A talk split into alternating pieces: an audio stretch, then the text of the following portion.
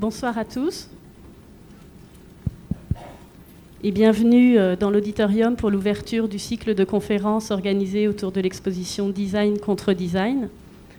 Lorsque l'on pense au design, on pense d'abord à des objets qui ont une fonction utilitaire précise et qui répondent à des besoins dans notre vie quotidienne. Or, ce n'est pas du tout le sujet de la conférence de ce soir, qui va au contraire s'attacher à évoquer l'aspect imaginaire de ces objets design, la façon dont laquelle l'imagination euh, joue un rôle dans la création de ces objets. Et pour évoquer ce sujet, nous avons invité la personne la mieux à même de l'évoquer, Jean-Louis Gaillemin, qui est le commissaire de cette exposition et qui est aussi euh, le fondateur de la revue euh, L'Objet d'Art, Beaux-Arts Magazine, qui est maître de conférences à la Sorbonne et qui a eu avant une longue carrière de journaliste. Je lui laisse la parole en vous souhaitant une très bonne soirée. Merci.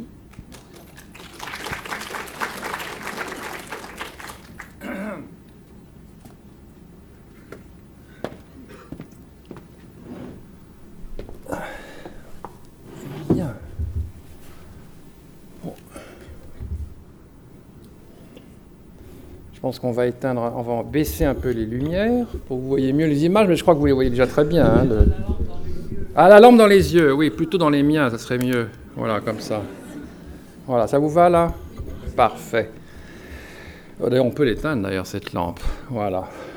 Ah non, peut-être que vous voulez voir mon profil? Bon. Bien. Donc, euh, hier, j'ai eu le, le, plaisir de faire une conférence à Saint-Cloud, c'est pas très loin de Paris. Et une dame m'a dit après, écoutez monsieur, je suis très inquiète, je ne me rends pas compte, j'ai l'impression qu'on oublie la fonction dans euh, les objets que vous présentez, dans le design. Je lui ai dit, rassurez-vous madame, on peut s'asseoir dessus. Donc la dame était un peu rassurée, elle lui a dit, vous savez, j'aurais quand même quelques mal à mettre ça chez moi, dans mon salon. J'ai dit, pourquoi? Votre salon est de proportion réduite Non, non, j'ai des meubles anciens, vous comprenez. Donc voilà, euh, des meubles anciens, des objets anciens, nous vous en verrez, vous en avez vu déjà dans l'expo. Et euh, la fonction, elle existe toujours, elle résiste. Mais si on avait uniquement la fonction dans la tête quand on veut faire une chaise, ça fait bien longtemps qu'on aurait trouvé la chaise idéale. Donc je crois que la chaise est un, lieu de réflexion, de variation, de plaisir, de création.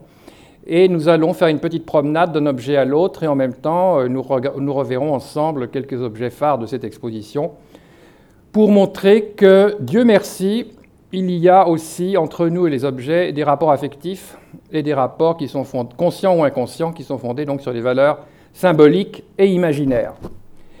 D'ailleurs, si nous ne pouvions pas supporter, nous entretenons, euh, on parlait de chaises, je crois que c'est quand même dans une civilisation d'assis comme nous autres en Occident ou comme chez les Chinois, nous entretenons avec les chaises des rapports privilégiés, puisque c'est quand même notre, notre compagne la plus fidèle, euh, la chaise. Et je crois que les icônes du design en général, on montre, vous connaissez tous le livre 1000 chaises de chez Taschen. La chaise est véritablement le lieu d'exercice euh, favori des designers. Et si vous, allez, si vous voyez, si vous revenez ici voir le film qui s'appelle Designers Univers, qui, a été réalisé par Benjamin Loyauté et Marie Farman, vous verrez par exemple que Tiepkema, qui nous a délivré pour cette exposition la chaise obèse XXL que vous avez vue dans le coin euh, du rapport avec le corps, eh bien cette chaise obèse, il a pour nous, il nous a montré comment construire une chaise anorexique.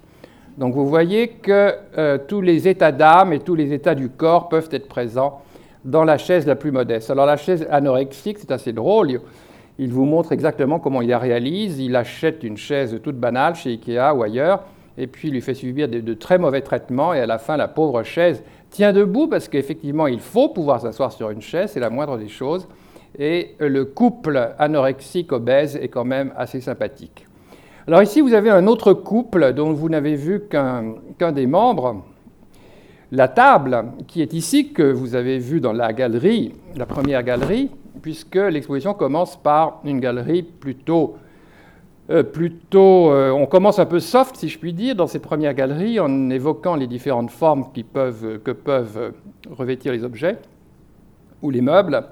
Et à la fin de, cette, de ces podiums consacrés à la droite, à l'orthogonale, il y a, je dirais, la déstructuration, un petit peu la, ou la déglingue, si on veut, le moment où les formes essayent d'échapper à l'unité de style aux conventions euh, générales qui sont appliquées. Alors une table, normalement, ça a des pieds égaux qui, tiennent, qui sont verticaux et qui tiennent un euh, plateau horizontal.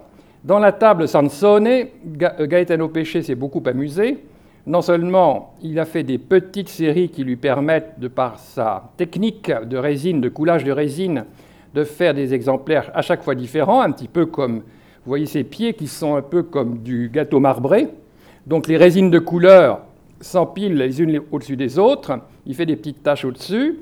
Le plateau lui-même est réalisé sur un grillage, donc le plateau est toujours inégal, inachevé.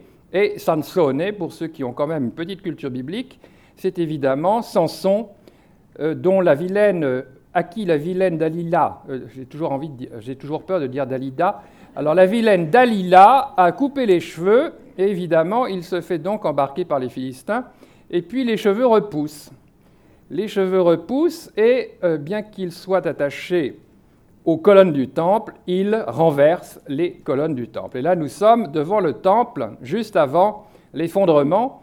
Et en général, donc cette table a une valeur symbolique, une valeur d'image, et en plus, elle fait, c'est un pied de nez à cette fameuse lisibilité de la structure, cette fameuse rationalité, cette fameuse évidence de la fonction que l'on demande toujours aux objets, euh, c'est-à-dire que, enfin, que tous les designers mettent dans leur credo. Parmi les designers, on verra d'ailleurs tout à l'heure avec la petite théière de, de M. Christopher Dresser, la différence entre l'écrit et, et, le geste, la différence entre ce qu'ils écrivent et ce qu'ils font. Et voilà Dalila. Alors, c'est mon interprétation personnelle. Dalila est un peu fourbe quand même dans cette histoire, elle attire euh, Samson, alors peut-être que ces formes molles évoquent un peu euh, le côté apparemment inoffensif de Dalila qui réussit quand même à terrasser le géant Samson. Donc voilà le couple. Pour voir Dalila, vous irez au musée des arts décoratifs, qui a un très bel exemple de la chaise Dalila. Et euh, donc tout ça sont des objets exécutés dans les années 80. Et euh, un, très bel exemple à la fois de série de, et de, comment peut-on dire, la façon de rendre uniques les objets d'une série. Alors, puisque aujourd'hui s'ouvre à la presse l'exposition Courbet, j'ai voulu vous montrer cette chaise qui peut-être déjà dans votre tête évoque l'origine du monde. Et effectivement, cette chaise s'appelle Sexy Chair. Alors, comme j'ai rencontré Richard Hutton au début de l'année à Milan pour la foire du meuble, je lui ai demandé, bah, sexy sans doute, mais quel, sexe De quel sexe s'agit-il? Et il m'a dit, bah, écoutez, j'ai pensé à cette chaise en voyant la première scène de Basic Instinct. Donc été vous rechercher cette image, et je crois qu'ici, l'origine du monde de Courbet et la sexy chair de Richard Hutton vous montrent à quel point le Grand Palais et les Galeries nationales du Grand Palais font attention à leur programmation et à la concordance entre les différentes expositions.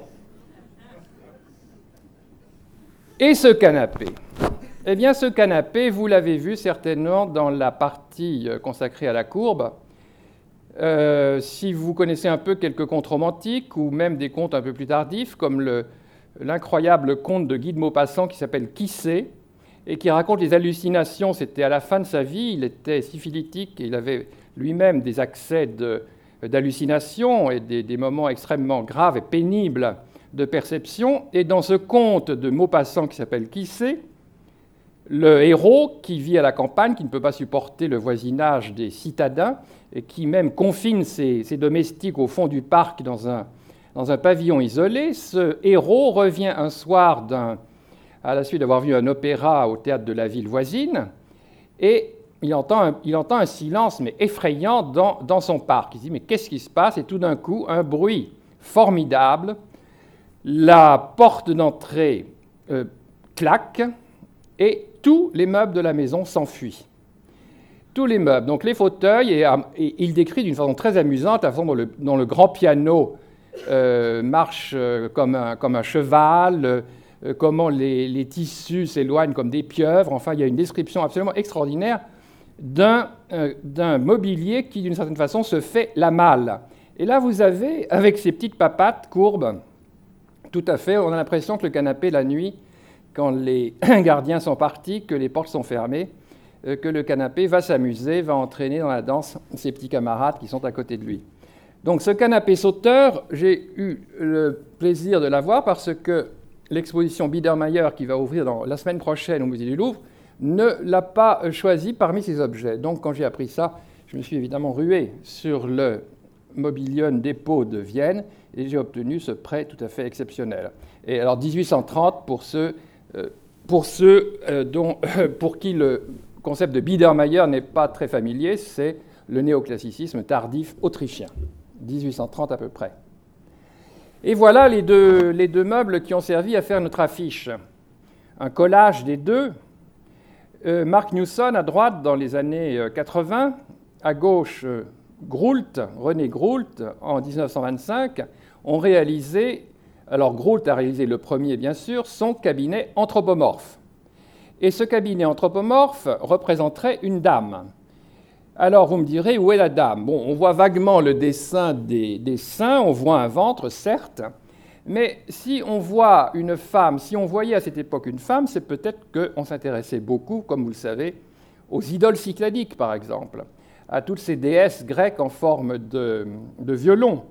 Un simple violon, pour Man l'évocation d'un violoncelle suffisait à euh, déterminer, à évoquer des formes féminines. Donc voilà une, interprétation anthropomorphe très intéressante des années 20, euh, qui a donc été reprise tout à fait sciemment par Mark Newson. Et ce qui est très intéressant dans la création contemporaine, c'est que beaucoup de designers jeunes, notamment par exemple Joris Larman ou Verhoeven, que vous avez dans la petite euh, section sur le style, sont des jeunes gens qui sont à la fois très inventifs, très intéressés par les techniques les plus modernes, et également euh, très, très érudits. Ils connaissent bien leur histoire et ils savent citer et tourner en dérision.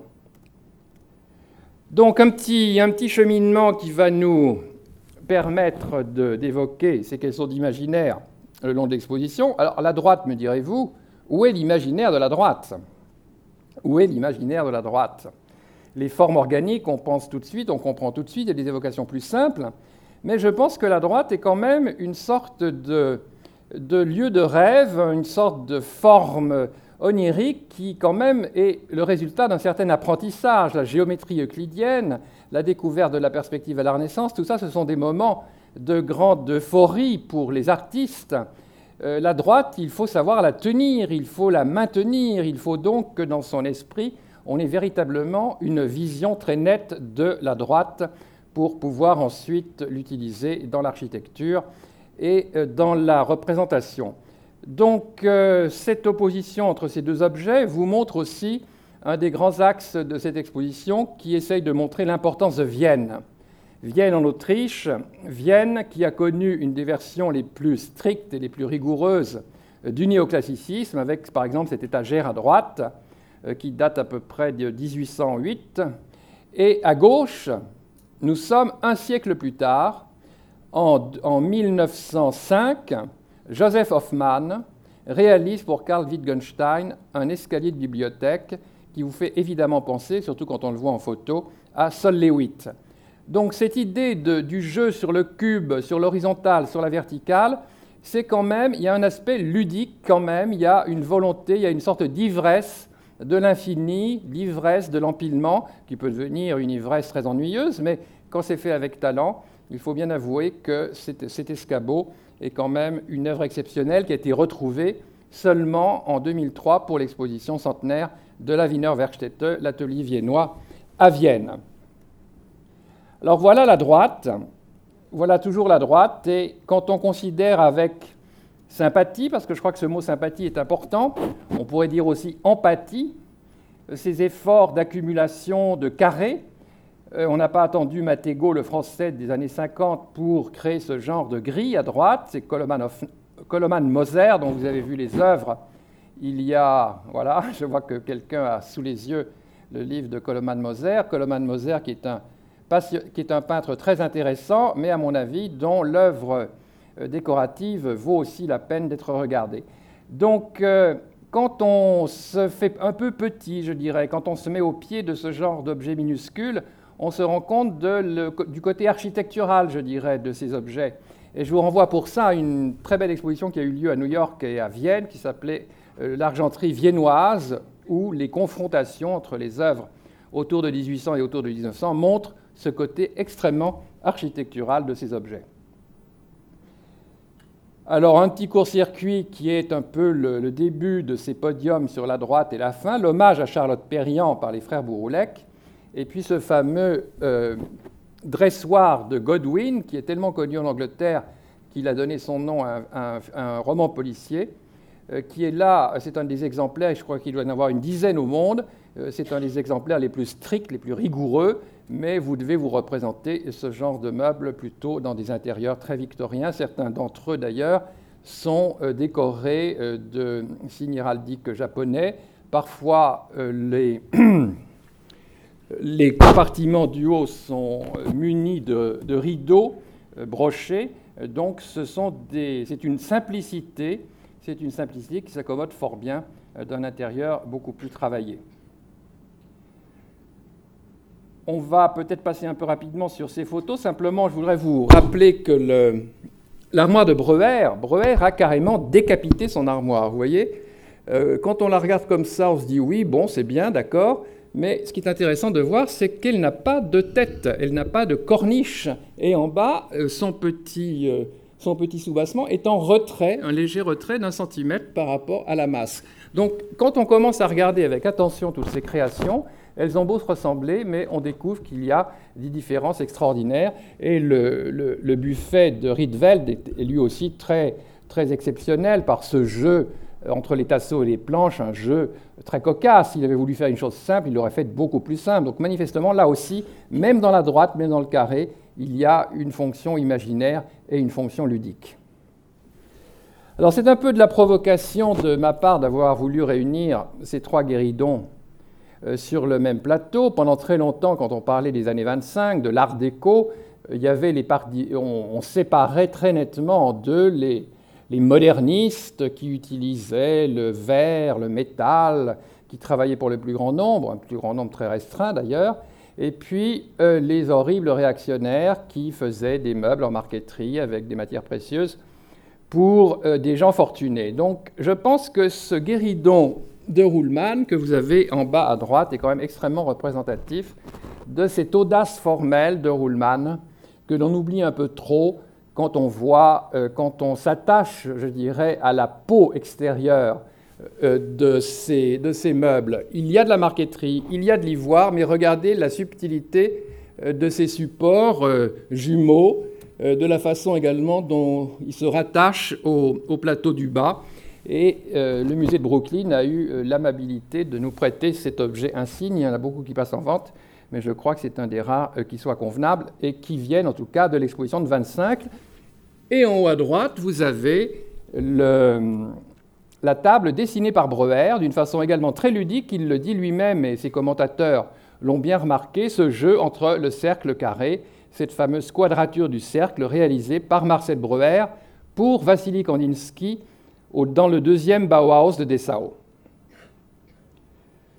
Alors encore des petits jeux entre ces petites colonnes 1800 euh, et la, lampe de piano de Oud que vous verrez dans la vitrine.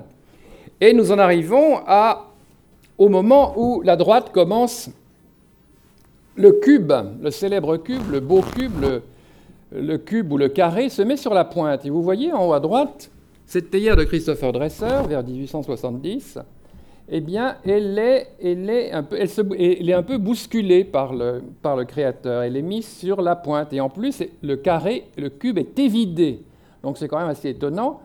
Et euh, j'ai lu, parce que Nicolas Pevsner, dans les années 30, avait rencontré la fille de Dresser, et donc Dresser faisait partie du panthéon des précurseurs du design, on, on a souvent montré cet objet en disant c'est un précurseur des objets du Bauhaus. Bon, je veux bien, mais c'est quand même un objet qui a demandé à peu près 20 000 heures de travail, qui n'a jamais été édité tellement euh, sa réalisation était coûteuse, pour ceux qui l'ont vu à l'exposition de Dresser à Londres il y a, deux ans.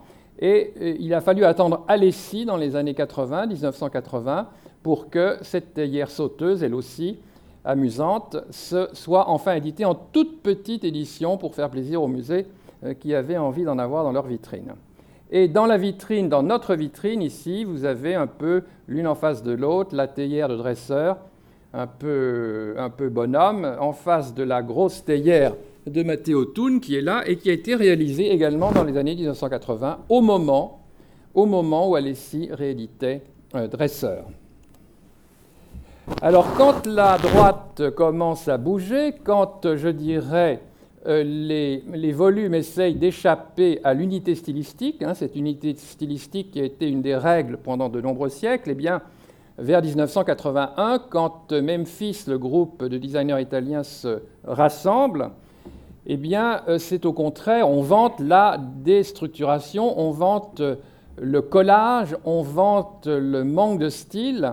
Et à gauche, à droite, vous avez un exemple tout à fait typique de Memphis, les années 80, Peter Shire, ce fauteuil.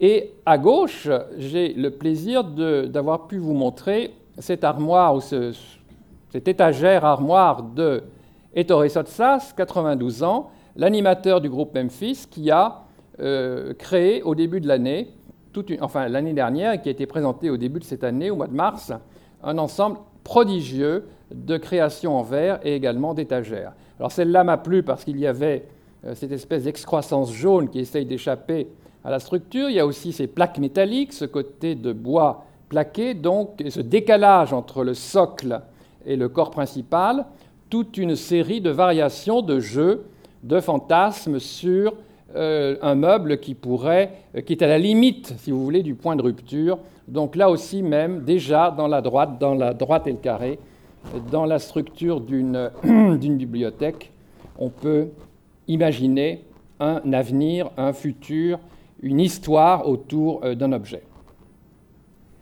La courbe, évidemment, c'est beaucoup plus facile. Déjà, rien qu'à voir euh, ce, petit, euh, ce, petit, piano, ce petit euh, tabouret de piano de Poulenixen, ou ces jeux de courbes que la maison Tonnet a réalisés en bois courbé en utilisant cette, cette célèbre invention du bois courbé à la vapeur, la courbe se laisse aller, une sorte d'exubérance, une sorte de, de jouissance de la courbe qui évidemment réduit à néant toute idée de fonction. Si on avait vraiment voulu faire une, table, je parle de celle-ci, avec, euh, avec simplement euh, quatre pieds, eh bien, on n'aurait pas eu besoin de courber le bois à la vapeur, on n'aurait pas eu besoin de donner tous ces ornements, tous ces agréments euh, formels à ce piétement sans plateau qui, je crois, en lui-même est une véritable sculpture.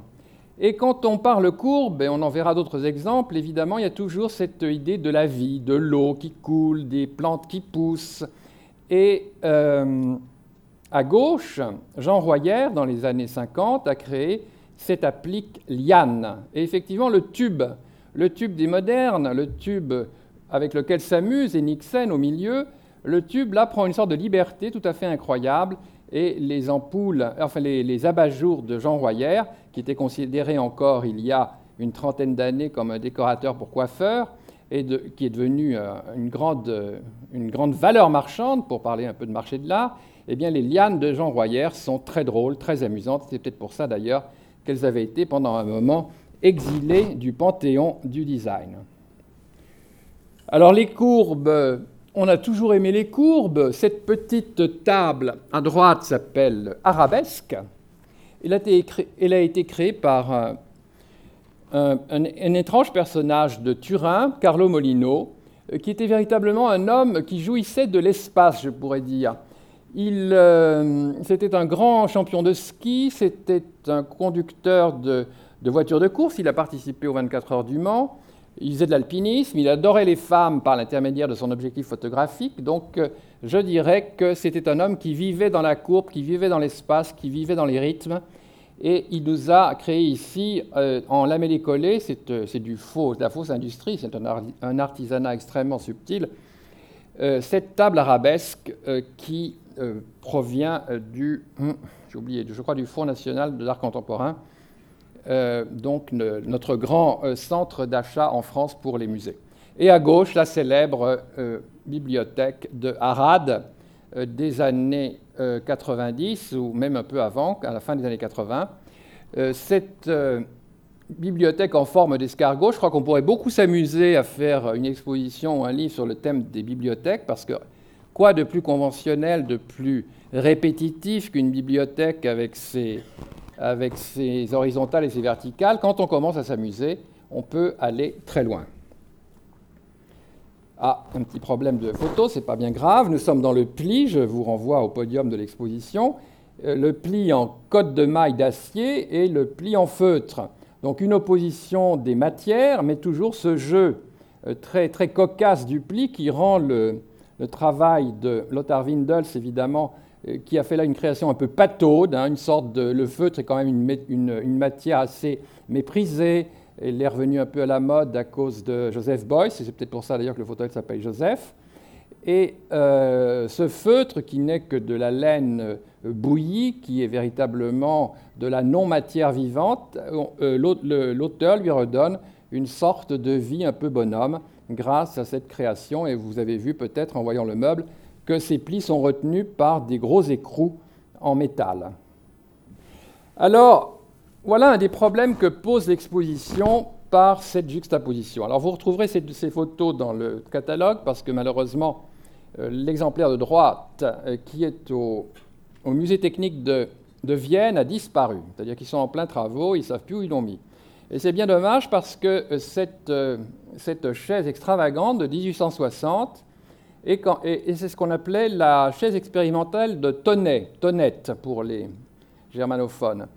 Et Tonnet présentait cette chaise inouïe dans les expositions internationales pour montrer jusqu'où il pouvait aller. Mais euh, quand on regarde la chaise de gauche qui est à l'exposition, cette chaise a été réalisée à peu près vers 1825. Et on peut se poser la question, on se la pose déjà depuis une dizaine, une quinzaine d'années, ce n'est pas du tout moi qui la mets sur le tapis, on peut se poser la question du rapport entre les technologies et les formes. Pendant très longtemps, on a dit qu'une ah, nouvelle, technologie engendrait de nouvelles formes. Moi, je dirais plutôt qu'une nouvelle technologie est développée parce qu'il y a un besoin d'un certain type de forme. Et à gauche, vous avez du bois menuisé, du bois, sculpté, une simple, son, du bois, un travail tout à fait traditionnel avec une marqueterie. Euh, c'est également du Biedermeier, du Biedermeier tardif, quand le Biedermeier, à force de simplicité, revient à l'extravagance vous en verrez quand même quelques exemples à l'exposition du Louvre.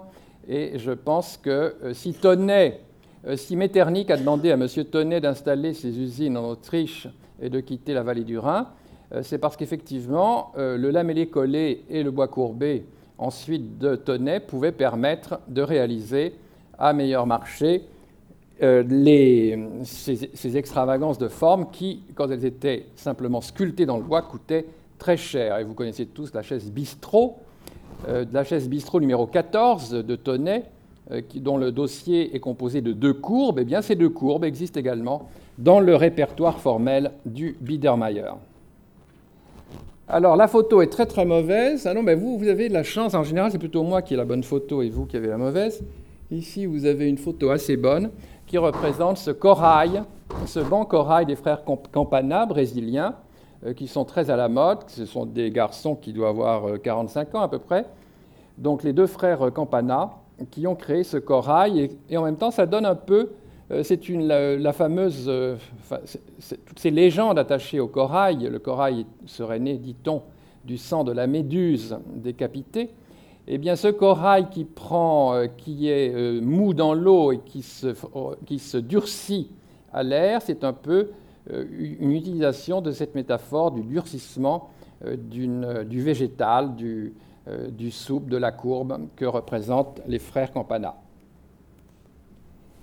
Alors, qui dit courbe, qui dit végétal Évidemment, il y a toute cette ambiguïté entre le végétal et le biomorphique. là, je vous présente un peu d'une façon provocante une des très belles œuvres de Guimard, qui nous a été prêtée à gauche par le musée les arts décoratifs de Hambourg, un achat fait en 1900 à Paris, et à droite le fameux tabouret fait pour Wim Wenders par Philippe Stark. Si on regarde bien à gauche, on pense évidemment à des branches, on pense évidemment à la nature, à des tiges, mais comme disait Horta, j'ai pris la tige, j'ai coupé la fleur, mais j'ai gardé la tige. C'est-à-dire que ce qui intéresse Horta, Guimard et aussi des, créateurs allemands que malheureusement je n'ai pas pu obtenir, il ne faut jamais dire ça, c'est vrai, mais je le dis. Euh, par exemple, Hermann Obrist ou bien August Handel, qui ont fait des créations tout à fait exceptionnelles, on touche à l'abstraction. Pourquoi? Parce que on est tellement dans le mouvement de la vie, dans le mouvement de la croissance, qu'effectivement, on se rapproche d'une certaine abstraction organique qu'on appelle depuis les années 30 le biomorphisme. Et sur le podium du, biomorphisme, vous avez trois exemples, dont au milieu cette petite table. On a l'impression que ce sont deux amis qui sont en train de se rencontrer, qui se découvrent. C'est une table de Frédéric Kissler, l'auteur, euh, on est dans les années 30, l'auteur de La Maison sans fin, également l'auteur de la galerie, d'une galerie surréaliste, enfin très organique, qu'il avait réalisée pour euh, Peggy Guggenheim à New York au début des années 40. Donc Frédéric Kissler, vous avez eu, je crois, une exposition il y a une dizaine d'années maintenant au Centre Pompidou, et euh, nous avons eu la chance de trouver un exemplaire de cette table rarissime à Paris. Donc c'est un prêt d'un collectionneur privé. Alors les formes organiques, ça peut être euh, le corps, le corps humain, ça peut être les plantes, mais ça peut être aussi la terre.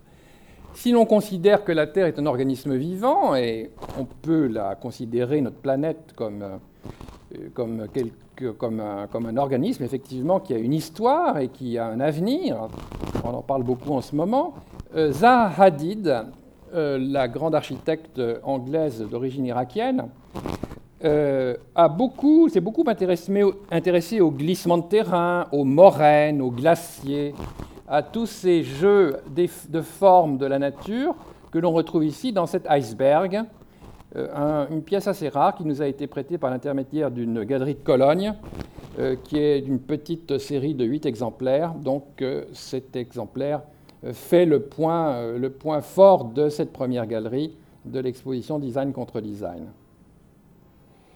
Et je pense que dans cette exposition, ce qui a peut-être dû vous frapper, il y a des pièces anciennes, il y a des pièces du maniérisme, il y a des pièces de la Renaissance, mais il y a beaucoup, un bon nombre de pièces de 2006, de 2005 et des, quatre ou cinq dernières années. C'était un balancement euh, obligatoire pour que cette exposition ne devienne pas une exposition historique. Et euh, on, a beaucoup tenu à ce que euh, les, designers, les créations les plus récentes soient présentes. Ça, c'est Yoris Larman euh, qui a fait sa bonne chaise pour Miami l'année dernière au mois de décembre. Ça a été présenté à Paris en avril ou en, mars. Donc c'est une création toute récente. Et vous avez un excellent exemple de l'utilisation des techniques les plus, les plus, modernes, à la fois l'ordinateur, le morphing le laser pour la découpe, euh, et elle s'appelle bone chaise, c'est-à-dire la chaise os. Alors comme vous le voyez, il ne s'agit pas d'une chaise faite à partir de tibia ou de fémur, mais une chaise qui s'inspire de la structure de l'os. De même, c'est moi qui fais ce bruit, de même que euh, Gustave Eiffel déjà avait euh, étudier la structure de l'os pour sa, tour Eiffel. Il, s'était rendu compte que les structures où le vide permettait au plein de jouer, de bouger, d'avoir un rythme, de, de, vibrer aux, charges extérieures, au vent, étaient plus efficaces que les structures en pierre. Donc bone chaise. Et pourquoi chaise? Pourquoi pas bone chair? Effectivement, vous verrez dans le catalogue une bone chair de Joris Larman. Eh bien, cette chaise, c'est une allusion, c'est une référence, c'est un hommage de Joris Larman à la fameuse chaise des Ims. Charles et Ray Ims, qui, dont nous n'avons pas d'objet dans l'expo, sont représentés, je dirais, par cet hommage. De même que tout à l'heure, Charlotte Perriand est représentée par l'hommage des frères Bouroulec. Et qu'est-ce que c'était que la chaise, la, la chaise des Ims? Vous la connaissez? C'est un peu cette forme-là, mais avec un trou à l'intérieur et un tout petit piétement très léger. Et pourquoi chaise? Pourquoi pas chair? Eh bien parce que les hymnes, c'était des amis de Gaston Lachaise, un nom qui est peu connu, je crois, ici, bien qu'il y ait eu des expositions sur Gaston Lachaise, qui était un sculpteur d'origine française vivant aux États-Unis et qui aimait les femmes, aux formes opulentes. Et donc c'est en hommage aux créations de Gaston Lachaise que les hymnes ont fait leur chaise et que Joris Larman il y a donc quelques mois, a réalisé sa bonne chaise. Vous voyez, c'est vraiment intéressant de voir aujourd'hui que l'humour, l'imagination, la référence, les images entrent tout à fait dans le processus, sans honte, entrent dans le processus de production. Et là, euh, vous avez sans doute vu ces, deux objets l'un à côté de l'autre. Euh, cela dit, nous avons euh, ce petit objet blanc dont la photo là est vraiment mauvaise, ce, vase s'appelle Snotty Vase. Et en fait, c'est euh, une création par Bertian Pot, non, par Marcel Vanders, pardon. C'est pas Bertian Pot, excusez-moi. C'est une création d'une dizaine, qui a maintenant déjà une dizaine d'années, à l'époque où il travaillait pour Droog Design. Et à gauche, vous avez une pièce qu'on appelle auriculaire, qui vient du musée des Coins. Alors, qu'est-ce que c'est que l'auriculaire? C'est l'oreille, bien sûr, c'est-à-dire le cartilage. Et les Allemands ne parlent pas de style auriculaire, ils parlent de style cartilagineux. Donc vous avez ici du cartilage, et ce sont les Néerlandais déjà euh, qui ont, euh, à la fin du XVIe siècle et au début du XVIIe siècle, développé ce qu'on appelle l'orfèvrerie auriculaire, dont le chef-d'œuvre est au Rijksmuseum, une fameuse aiguière euh, où l'on peut voir des tas et des tas de formes très différentes. Là, vous avez deux salières aux armes des ducs de Bavière qui ont été achetées par le musée des Cons l'année dernière à la Biennale des Antiquaires et que euh, je n'étais pas au courant de ce. C'est tout à fait par hasard, lors d'une visite des Coins, que je suis tombé sur ces salières qui ont donc représenté l'auriculaire, le, mou, à l'exposition. Et à droite, qu'est-ce que c'est? Eh bien, c'est le vase morve, tout simplement. Rien n'est trop euh, bas, rien n'est trop euh, moche, rien n'est trop vil pour l'humour et l'imaginaire des Néerlandais. Et Marcel Vanders a donc fait saisir par ordinateur et laser la forme d'une crotte de nez et l'a transformée en vase, donc le vase morve. Et euh, comme vous le verrez sur l'étiquette, le vase porte le nom de la maladie euh, du cracheur ou de l'éternueur, euh, grâce à qui il a trouvé cette forme. Donc vous voyez, entre l'auriculaire et la morve, nous sommes toujours dans la même lignée. Alors là, nous sommes dans la petite rotonde de style, et je crois que nous voulions évidemment montrer beaucoup plus de, de, réalisation stylistique, montrer que les styles, on a beau régulièrement vouloir les éliminer, faire table rase, ils reviennent toujours, ils nous hantent comme des fantômes. Euh, je cite ici évidemment la table, la, chaise, le fauteuil Louis Ghost de Philippe Stark. Eh bien, je crois que ces styles et ces vieilles matières, plus on les méprise, plus elles apparaissent dégoûtantes et démodées, plus on y revient. Vous avez tous dans vos familles un vieux fauteuil capitonné, ou peut-être même euh, tout neuf, je ne sais pas. En tout cas, c'est souvent le vieux fauteuil capitonné du grand-père ou du grand-oncle. On a l'impression que les sangles vont sauter, que les ressorts vont jaillir. On est un peu méditatif devant ce, devant ce vieux fauteuil qu'on aime quand même, parce que c'est le passé, c'est l'histoire, c'est notre jeunesse. Eh bien là, Robert Stadler a donné en quelque, forme, sorte forme à ce fantasme de l'éclatement euh, du capiton qui est, comme vous le voyez, répandu sur les murs, par terre, partout. il y a eu un crime, le fauteuil a pété, ses viscères ont éclaté, les ressorts ont sauté. Bref, le crime est presque parfait, et puisqu'on ne voit aucune trace de, de, triperie, et que tout cela a été fort euh, fort bien designé par euh, Robert Stadler. À gauche, le, bureau s'appelle Cendrillon. Et pourquoi Cendrillon? Ben, Cendrillon, c'est la Souillon qui est, au bord, qui est à côté de l'âtre et qui ne doit qu'à sa bonne marraine d'aller au bal. Donc Cendrillon est une modeste par rapport à ses grandes sœurs qui sont des prétentieuses. Et Cendrillon est l'ordinateur pour... Euh, oh là, j'ai du mal avec les, Jeroen Verheuven. Je suis sûr que je prononce très mal. Je vous conseille d'ailleurs d'aller voir une très belle exposition au centre néerlandais, euh, rue de Lille, sur le design récent euh, des Pays-Bas. Donc, euh, va reprendre une ligne un peu Louis XV, un peu rococo, un peu de cette époque que les Hollandais appellent l'âge du lait. Ils sont assez cocasses. Nous avons le Napoléon III, on trouvait ça très laid jusqu'à une trentaine d'années.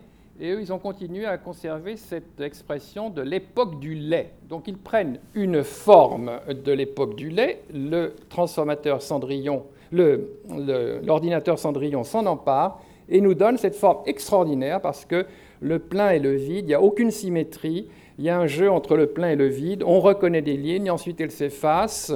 On peut, là, on ne peut pas, à cette exposition, faire le tour, mais c'est véritablement une des, plus récentes vedettes de tous les musées du design au monde. Et en bas, euh, toujours dans la même rotonde, vous avez le radiateur de Joris Larman, toujours lui, euh, qui est un double pied de nez, un grand théoricien dont vous avez tous entendu parler, ou en tout cas vous avez certainement entendu le titre de sa célèbre conférence Ornement et crime. Adolphe, et j'ai cité Adolphe Loos. Adolphe Loos, en 1908, prononce cette conférence au moment où Gustav Klimt et ses amis, ayant quitté la sécession, créent la Kunstschau, qui est un véritable lieu, comme on dit, d'art total, ou de la, du de la crèche à la tombe, la Wiener Werkstätte assurait à ses clients un total look, comme on dit aujourd'hui, parfait. Eh bien, euh, l'os s'oppose à ce total look, s'oppose à euh, cette, euh, cette, unité dictatoriale du style, et dans cette fameuse conférence Ornement et crime, il assimile l'ornement au tatouage, au gribouillis scatologique des enfants, aux dentelles des dames, donc les enfants, les sauvages et les femmes sont dans le même camp, celui des retardataires par rapport aux dandys mâles que voulait, euh, euh, représenter M. Adolf Loos dans sa capitale, Vienne. Et là, qu'est-ce que nous avons? Et en même temps, qu'est-ce que Loos mettait en avant? Qu'est-ce qu'il trouvait admirable? Qu'est-ce qu'il avait aux États-Unis, où pourtant il avait vécu plutôt de la soupe populaire euh, qu'il n'avait fréquenté les grands de ce monde euh, avait un amour délirant pour le plumbing, comme il dit lui-même dans son texte, donc pour, euh, pour la tuyauterie. Il adorait la tuyauterie, il mettait des lavabos dans les entrées de ses clients, il mettait les radiateurs euh, sur les murs, comme on les voit aussi au Bauhaus de Dessau. Donc pour lui, le plumbing était, il fallait mieux fermer les musées, ouvrir des piscines ou des stades, le sport et le, et le tuyau étaient des signes de modernité. Que fait ici notre ami euh, notre ami Larman? Eh bien, il va cacher le tuyau, il va cacher le tube par des ornements, et crime atroce, par des ornements tout à fait traditionnels, par des rinceaux d'acanthe. Et même, on appelle ça des rinceaux d'acanthe habités. Si vous regardez attentivement, peut-être pas sur cette photo, il y a des petits, personnages qui se donnent la main d'un module à l'autre, qui servent de joint en fait entre ces différents euh, modules qui forment le radiateur. Et donc là, vous avez l'ornement euh, qui vient définitivement achever le tube moderne. Mark Newson, vous connaissez tous cette variation de la chaise longue, que nos amis allemands appellent d'une façon assez drôle récamière.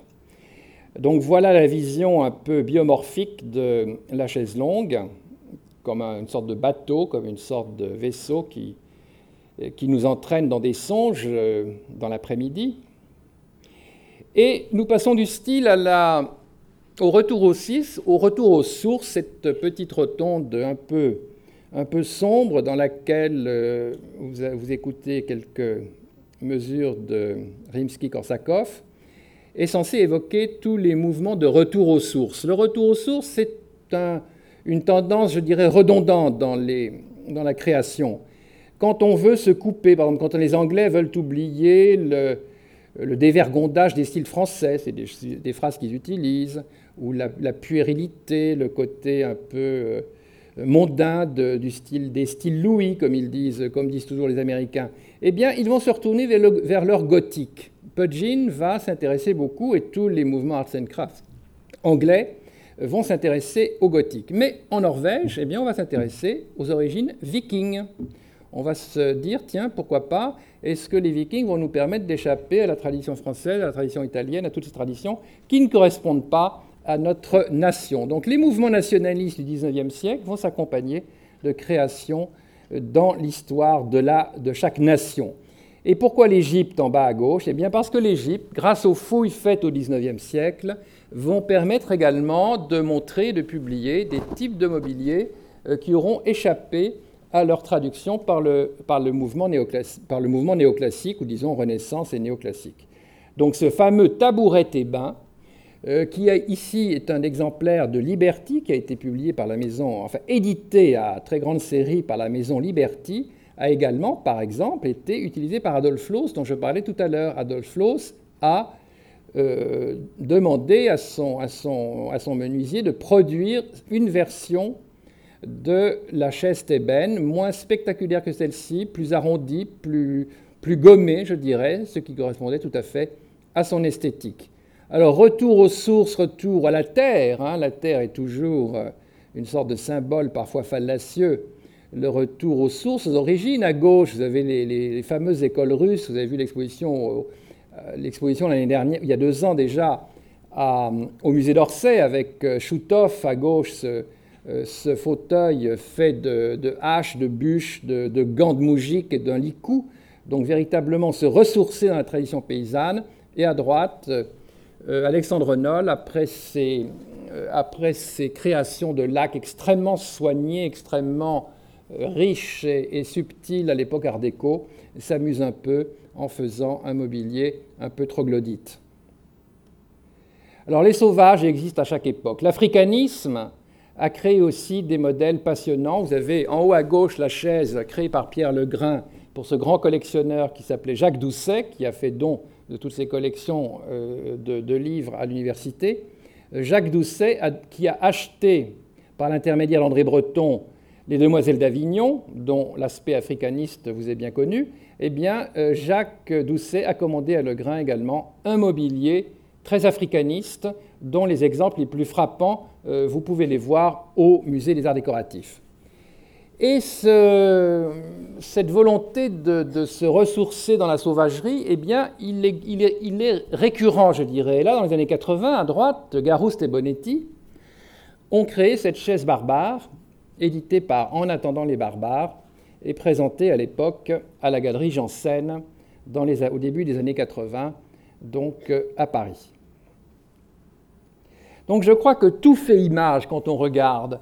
Euh, si vous jetez un coup d'œil sur le catalogue, euh, ce catalogue qui est conçu comme un complément à l'exposition, qui est conçu véritablement comme un ensemble d'essais qui peuvent répondre à des questions qu'on peut se poser, il y a un essai tout à fait étonnant de Priska Schmückle, qui est une ancienne étudiante de Paris 4, et qui a travaillé sur l'abstraction chez Van de Velde. On s'est beaucoup posé des questions depuis une dizaine ou une vingtaine d'années sur les origines de l'abstraction en peinture. On a évoqué l'occultisme, on a évoqué euh, les expériences physiques du début du XXe siècle, et on a un peu oublié l'origine de l'abstraction dans les arts décoratifs et dans l'ornement.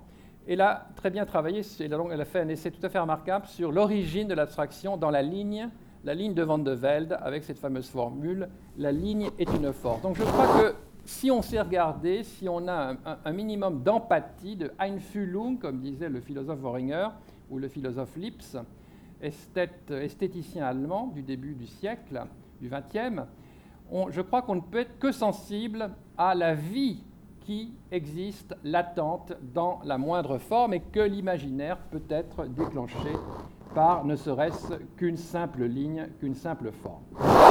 Après avoir dit ça, évidemment, quand on entre dans ce domaine du corps humain, euh, je crois que l'imagination euh, fonctionne beaucoup plus vite que devant euh, des schémas abstraits. Vous avez ici, dans une confrontation voulue, la célèbre UP5, UP6, ou UP6, UP7, je me trompe toujours, de Gaetano Péché à droite, qui représentait pour lui la, la, femme, euh, la femme italienne asservie, la femme moderne italienne asservie par la loi des machos italiens. Donc cette femme est sans tête, évidemment, elle ne pense pas, et elle, est, elle a un boulet qui est devant elle, qui est le repose-pied, euh, qui lui est rattaché par un fil. Alors ce boulet, on peut l'interpréter comme un enfant, l'enfant est parfois un boulet, et euh, la donna ou la mamma est véritablement une des créations des années 60 les plus stupéfiantes. Elle a été rééditée récemment, elle continue à être produite. Et à gauche, un petit objet qui, qui vient du Louvre, d'une vitrine du Louvre, très tranquille dans un petit coin. C'est un petit monsieur, un satyre, euh, qui est en forme de lampe, de lampe à huile. Alors, où est la lampe? Où est l'huile? Eh bien, ce monsieur, tout simplement, nous montre son derrière. La photo est assez sobre, vous verrez l'objet en vitrine. Donc le feu au derrière, ce petit monsieur, réalise la métaphore d'une façon fort spirituelle. Il y en, existe d'autres exemples équants. C'est un travail de Riccio di Lantico. Alors le fantôme de Talon, le corset body du surfeur de Newson à droite, cet être organique un peu bizarre, la chaise est évidemment l'objet le plus proche du corps humain. Le corps peut également éclater en morceaux. Vous avez le pied, vous avez la bouche. Et cette bouche que vous avez ici de Bertrand Lavier, euh, qui a été commandée par la manufacture de Sèvres il y a un an à Bertrand Lavier, n'est que la reprise de la Bocca réalisée par le, groupe Studio 65 ou 64 dans les années 60 en Italie. Et le premier modèle a été évidemment dessiné par Salvador Dali pour évoquer les lèvres de Mae West. Donc s'asseoir dans un... Euh, voilà, véritablement quelque chose qui incarne un fantasme, qui incarne l'imaginaire. On a toujours, quand un divan ou un fauteuil est trop profond, on se dit, oulala, là, je vais être avalé, je vais être englouti. Donc ce, syndrome du, siège à valeur, du siège carnivore, est parfaitement réalisé par Salvador Dali. Et hier, grâce à la manufacture de Sèvres, qui nous a prêté cette pièce superbe, par Bertrand Lavie. Alors voilà le célèbre utérus qui a fait tant parler de lui euh, quand il a fallu le faire entrer au Grand Palais, qui avait du mal à, on n'arrivait pas à trouver une, ouverture, donc il a fallu pratiquer, comme j'ai dit à l'époque, une césarienne dans un mur en béton du Grand Palais pour faire entrer l'utérus. Et cet utérus est une création encore, alors là c'est le fantasme, un grand fantasme des années 30, des années 20 plus exactement, puisque Otto Rank, qui était un des, grands, c'était un des disciples favoris de Sigmund Freud, il a été ostracisé ensuite par les Freudiens, mais Freud l'adorait, Otto Rank a essayé de remplacer le complexe d'Oedipe par ce qu'il appelait lui-même le traumatisme de la naissance. Donc il estimait que euh, toute la vie, l'être humain essayait de surmonter ce traumatisme de la naissance et que son rêve le plus cher était de revenir au ventre de sa mère. Donc ce fantasme, euh, la traduction du texte de Rank dans les années 30 a évidemment beaucoup séduit les surréalistes, Salvador Dali, Tristan Tzara, Matta lui-même ont écrit dans la revue Minotaure sur l'architecture intra-utérine, sur le retour au ventre de la mer, sur une architecture chaude, pulsatile, molle, velue, enfin toutes les... Vous voyez qu'on est toujours dans l'origine du monde. Euh, toutes les métaphores étaient euh, très vibrantes et passionnantes, passionnées dans les années 20, et il a fallu attendre 2004 pour que l'atelier Van Lieshout, qui est un groupe de sympathiques rigolos créateurs qui sont à Rotterdam euh, créent, inspirés par des modèles euh, pédagogiques anatomiques, créent euh, cette Womb House où vous avez au premier plan un, bar, à l'arrière un évier, un réfrigérateur, une douche. Donc si vous avez une jolie grange à la campagne, vous pouvez vous installer ça pour vos week-ends, ou alors un loft dans le 11e ou le 12e, ça serait parfait pour installer cet utérus. Donc, euh, vous voyez que le fantasme est drôle, c'est un fantasme qui est né dans les années 20 et il faut avoir le culot comme ça de, Van Lieshout qui a réalisé entre autres un, bar rectum euh, fort appétissant qui se trouvait dans, la cour du musée de Rotterdam également. Donc, euh, les, plaisanteries scatologiques des, Néerlandais depuis le XVIIe jusqu'à nos jours, érotico-scatologiques, permettent des créations aussi cocasses que celle-ci. Bon, je crois que ce petit zoo, vous l'avez déjà vu, euh, l'éléphant, le chat polymorphe de François-Xavier Lalanne, l'éléphant de...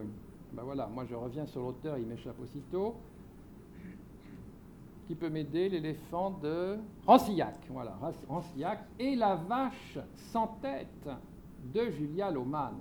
Alors là, je vous renvoie aussi au film magnifique euh, Designers Universe réalisé par euh, Benjamin Loyauté et Marie Farman ils ont demandé à une vingtaine de designers, de, ils ont envoyé des caméras à ces designers euh, de Paris à Shanghai pour qu'ils réalisent eux-mêmes un court métrage.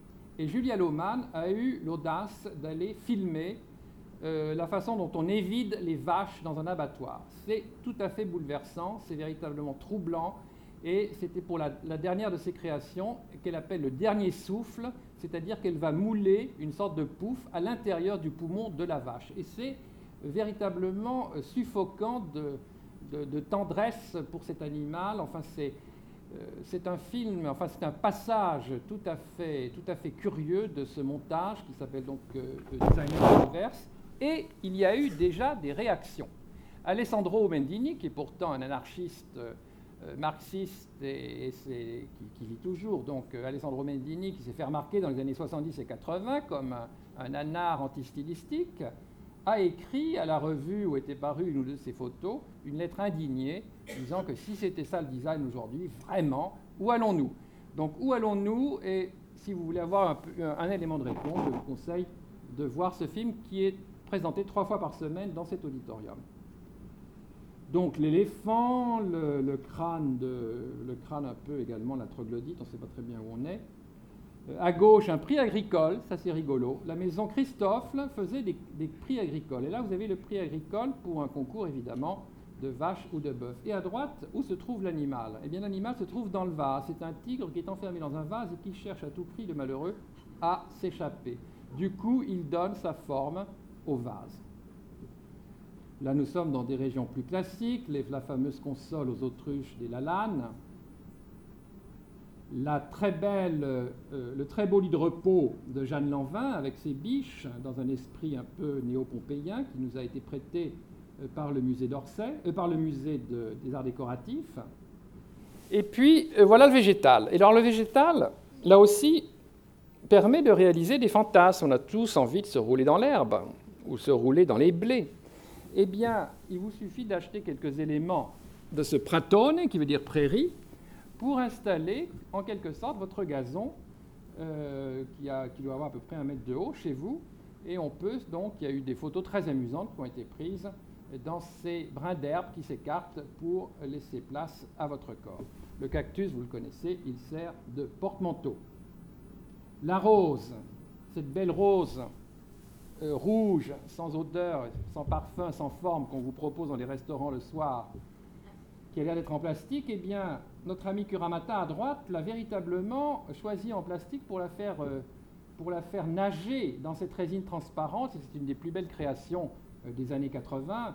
Miss Blanche, superbe, superbe objet poétique qui répond, je crois, assez bien à cette rose rescapée du 19e siècle, parce que cette rose qui a été fraîchement restaurée par le Mobilier National, qui, comme vous le savez, a peut se permettre, c'est une vieille tradition, je crois, qui remonte au XXe siècle, de restaurer également pour les particuliers. Cette rose magnifique était évidemment très mitée, très abîmée, c'est pour ça qu'on en connaît très peu d'exemplaires. Elle a donc retrouvé toute sa fraîcheur pour notre exposition. Alors me direz-vous, où est le design, où est l'industrie? Eh bien, en haut à droite, vous avez ce qu'on appelle une empreinte naturelle en galvanoplastie.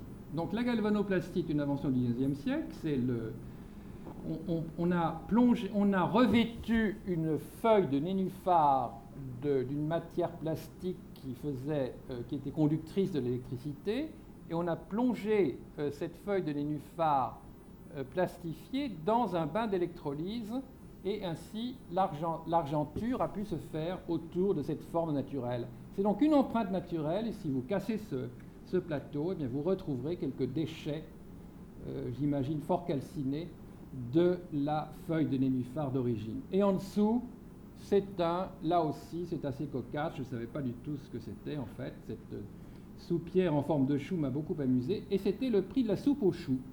Dans les concours agricoles, vous aviez le prix de la soupe aux choux. Je ne sais pas si ça existe toujours, c'est possible. Faut dire que la, la soupe aux choux n'est plus très à la mode. Mais en tout cas, la soupe aux choux était un grand plat de résistance. Et voilà un prix de soupe aux choux. Alors là, ah, c'est moi qui fais ça, pardon, je suis désolé.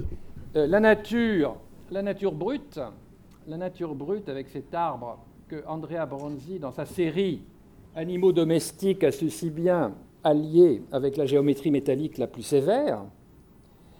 La nature plus abstraite à gauche et plus naturaliste à droite, avec ce fauteuil de Henschel, ces deux, ces deux objets viennent du musée d'art décoratif. Là, vous avez un art nouveau très prudent par rapport à ce qu'on a vu de Guimard, qui est un véritable chef-d'œuvre euh, morphologique, euh, biomorphique, comme on dit aujourd'hui, enfin depuis les années 30. À droite, vous avez un fauteuil très raisonnable dans l'esprit, euh, art nouveau. Il avait été conçu par Unschel pour le pavillon du bois, pour le salon du bois du pavillon de l'Union centrale des arts décoratifs à l'exposition de 1900.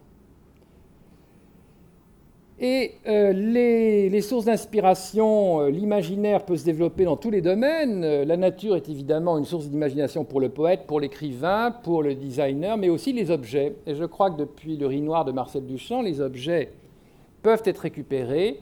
Et là, vous avez à gauche, nous l'avons vu tout à l'heure, l'objet Moujik, l'objet qui utilise pour son répertoire des objets de la paysannerie russe. À droite, un siège de rover qui a été récupéré par Ron Arad pour être mis sur une tubulure genre euh, échafaudage, et en dessous la première version euh, de la réutilisation du caddie comme siège. C'est un objet que nous a prêté le Mobilier National. C'est la première version de ce caddie qui a connu plusieurs générations, donc des années 60. Je tourne autour du pot parce que je n'ai plus le nom du créateur en tête. Si quelqu'un l'a, non, bah dans ce cas-là, je vous conseille d'aller voir le cartel euh, devant la chaise. C'est un Français et c'est le Mobilier National qui lui avait commandé. Pardon? Non? Bon, alors je suis excusé. À gauche, un tambour de lessiveuse table de nuit. À droite, une, une selle de vélo qui devient un tabouret par Castiglioni. Et ici, le résultat d'une scène de ménage euh, savamment récupérée par Ingo Maurer, qui est un véritable poète de la lumière et qui a su profiter, euh, mettre en lumière ces éclats de rage avec beaucoup d'humour dans, ce lustre qui s'appelle Porca Miseria. Alors là, vous avez deux aspects de la récupération de l'objet. Vous avez tous vu ces ballets modernes qui ont remplacé les beaux ballets en bois, en buis, donc, qui ont été transformés ici par Nathalie Crasset en porte-manteau. Et à gauche, je crois que c'est un des objets les plus bouleversants de la création récente. Il a 10 ans, Tejo Rémy, qui travaillait à l'époque pour euh, Drug Design, qui euh, récupère aux puces, ou euh, là où il les trouve, dans des, grandes surfaces d'occasion, des meubles de bureau, des meubles médiocres, des meubles vraiment de, tout venant, et parfois des meubles plus élégants, et qui rassemble tous ces tiroirs de provenance multiples, euh, qui leur fabrique de nouveaux caissons et qui fait tenir l'ensemble par une sangle. Donc je crois que euh, le cabinet traditionnel est véritablement le lieu du secret, c'est là où on cache des lettres intimes, des substances illicites, euh, un peu d'argent, il y a toujours des ressorts, des secrets, des tiroirs, des perspectives. Et ces tiroirs qui viennent d'objets très différents, c'est un peu une sorte de, témoignage de, de, vie qui se sont écoulés devant ces objets. Il y a parfois des objets de bureau. Alors, est-ce qu'on a envie de l'utiliser ou pas? On peut l'utiliser. Comme je disais à la dame, on peut, peut s'asseoir dessus. Ça, on peut utiliser les tiroirs, on peut les ouvrir, on peut mettre des choses dedans.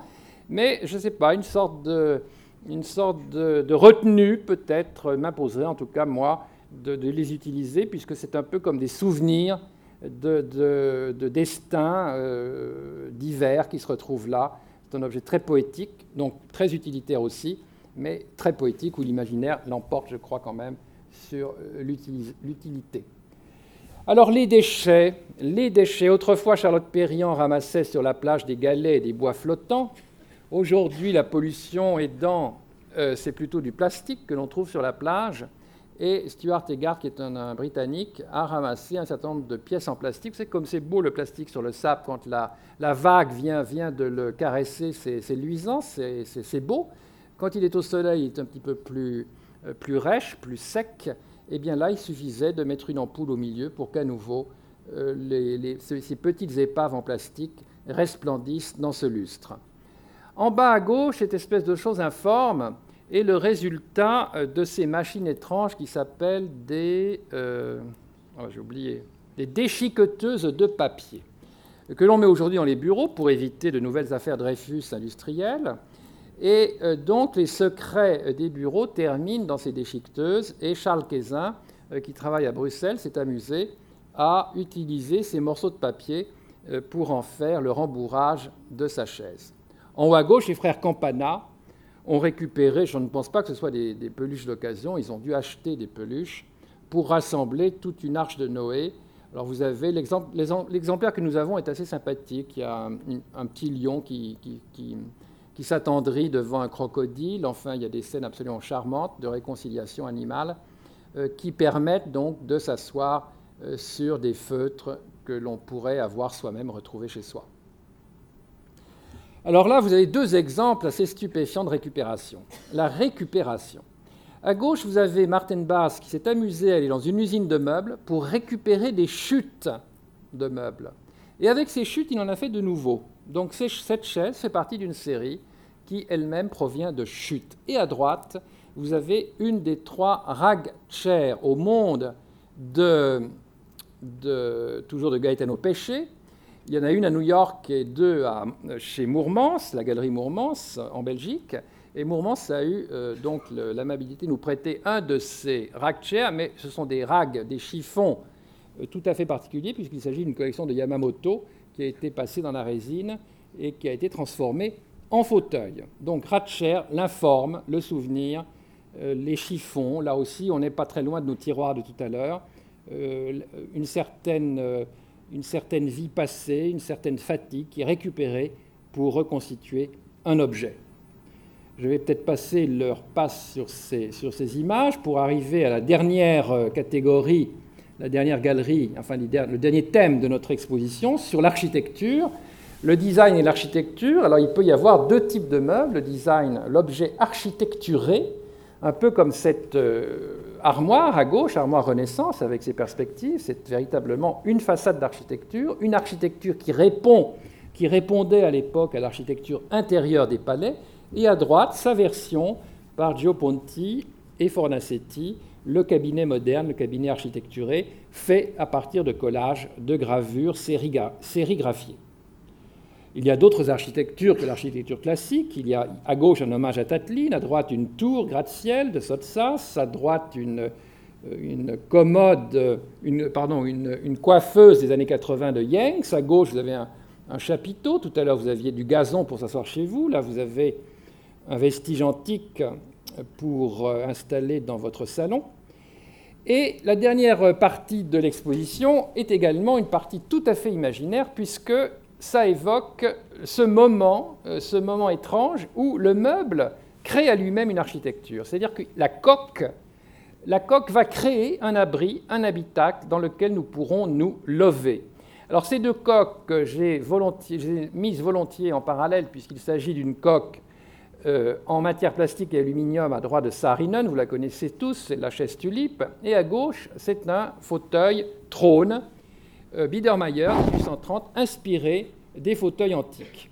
Pour montrer un petit peu, avec ce raccourci, ce n'est pas moi qui l'ai inventé, je vous rassure tout de suite, euh, pour rappeler que l'invention des formes peut être très diverse et qu'on n'a pas attendu, et que la, la forme de droite, l'image de droite, n'est pas du tout une forme simple, puisque la structure est d'une extrême complexité, en métal et en résine, et qu'à gauche, vous avez un siège qui est inspiré des fauteuils en marbre antique qui ont servi aux créateurs euh, du début du néoclassicisme à trouver de nouvelles formes. Je vous renvoie au fameux Brutus de David, au milieu duquel se trouve un, fauteuil vide, une coque d'une grande simplicité, d'une folle simplicité, que lui-même avait sans doute commandé au frère Jacob. On sait qu'il avait commandé euh, plusieurs euh, modèles de sièges très primitivistes au frère Jacob. Alors le nid, voilà un exemple d'habitacle.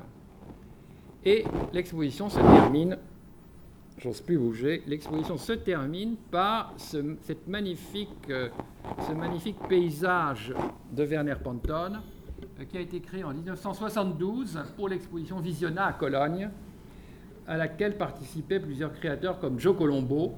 Et euh, Werner Pantone a donné cette vision d'un habitacle. Il, disait, il avait dit d'une façon assez plaisante, quand j'arrive un dîner, que je vois le canapé devant la cheminée avec, la table basse et deux fauteuils, je sais que je vais être vissé là-dessus toute la soirée. Je n'ai qu'une envie, c'est de, de fiche le camp. Et euh, là, effectivement, vous pouvez prendre toutes les poses possibles, les pieds en l'air, euh, la tête en bas, euh, à seul ou à plusieurs. Je crois qu'on a limité le nombre des visiteurs à 6, mais vous pouvez y entrer et en sortir. Et donc euh, cette visionna, euh, qui sera accompagnée dès ces jours-ci de projections d'intérieur de, Pantone, parce que Pantone s'est beaucoup intéressé à la façon de créer véritablement les environnements, euh, cette visionna, enfin cette, ce fantasy landscape termine donc notre expédition, notre exposition qui était effectivement une expédition. Merci beaucoup.